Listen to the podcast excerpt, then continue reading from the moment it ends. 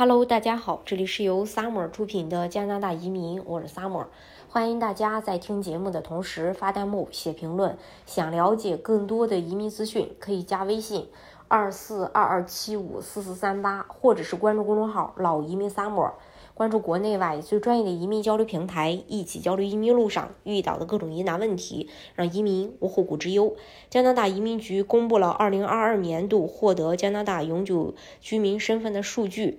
二零二二年全年，加拿大一共有四十三万七千一百二十人获得了永久居民身份入境，比二零二一年获得的永久居民身份入境的人数增加了近百分之八。那这些新移民都来自哪里呢？今天我们就来看看加拿大最新公布的2022年十大移民来源国数据。二零二二年，经济移民项目再次成为加拿大的首要任务和移民来源。通过经济渠道，包括工人计划、商业计划、省提名和临时居民到永久居民途径，来到这个国家的加拿大移民占全年所有新加拿大永久居民的百分之五十八点五。在家庭类别移民计划下，二零二二年有九万七千一百六十五名新永久居民来到加拿大。这一数字占所有新登陆加拿大永久居民的百分之二十二点二，低于二零二二年到二零二四年的移民水平设定的十万五千人的目标计划。难民和受保护群体占加拿大所有新永久居民的百分之十七点二。二零二二年，加拿大共有七万五千三百三十名。重新安置的难民和受保护人员登陆，尽管这比加拿大去年能够接纳的人数，二零二一年为六万零一百一十五人要多，但移民局仍未达到为该移民类别设定的七万六千五百六十五人的目标。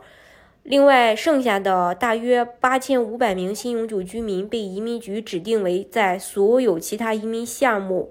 嗯下来到加拿大。那印度继续成为加拿大主要的移民来源国，中国再次位居第二，与一年前相似。然而，与二零二一年不同的是，来自这两个国家的移民比例，去年分别为百分之三十二和百分之八，有所下降。二零二二年，根据每个移民国的国籍国，以下十个国家是加拿大最大的移民来源国。每个国家都将于来自该国家的移民人数以及该国家占加拿大总永久居民人数的百分比一起列出。印度是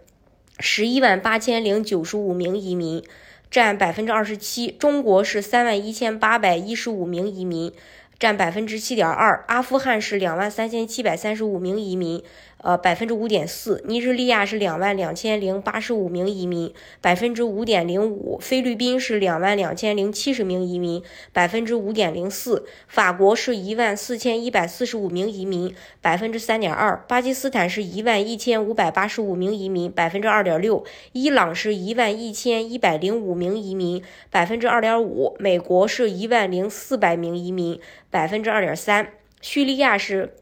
八千五百名移民，百分之一点九。那这些新移民都去了哪些省份？二零二二年永居主要移民的目的地包括安省、魁北克省。嗯，到二零二二年，尽管安大略省仍然是加拿大 PR 的首选移民目的地，但魁北克超过了 BC 省，成为该群体中第二大、最常见的初始定居地点。二零二二年，百分之四十二点二的新永久居民选择安大略省作为他们的初始目的地，比前一年在全省各地登陆的近百分之四十九有所下降。这可能是加拿大努力在全国范围内进一步传播移民的好处。随着 PNP 随着时间的推移开始变得比快速通道更普遍，这一点正在实现。排在第二位的魁北克省，该省在2022年收了6万8685名移民，这个数字约占所有新移民的15.7%，略高于2021年，略高于12%的水平。最后，BC 省在2022年吸引了14%的加拿大移民，比去年下降了约3%。2022年唯一超过所有登陆移民10%的其他地区是阿省，因为该省全年共有4万9460名移民登陆。呃，这是关于这一点。大家如果想具体去了解加拿大的移民政策的话，可以加微信二四二二七五四四三八。或者是关注公众号“老移民 summer”，关注国内外最专业的移民交流平台，一起交流移民路上遇到的各种疑难问题，让移民无后顾之忧。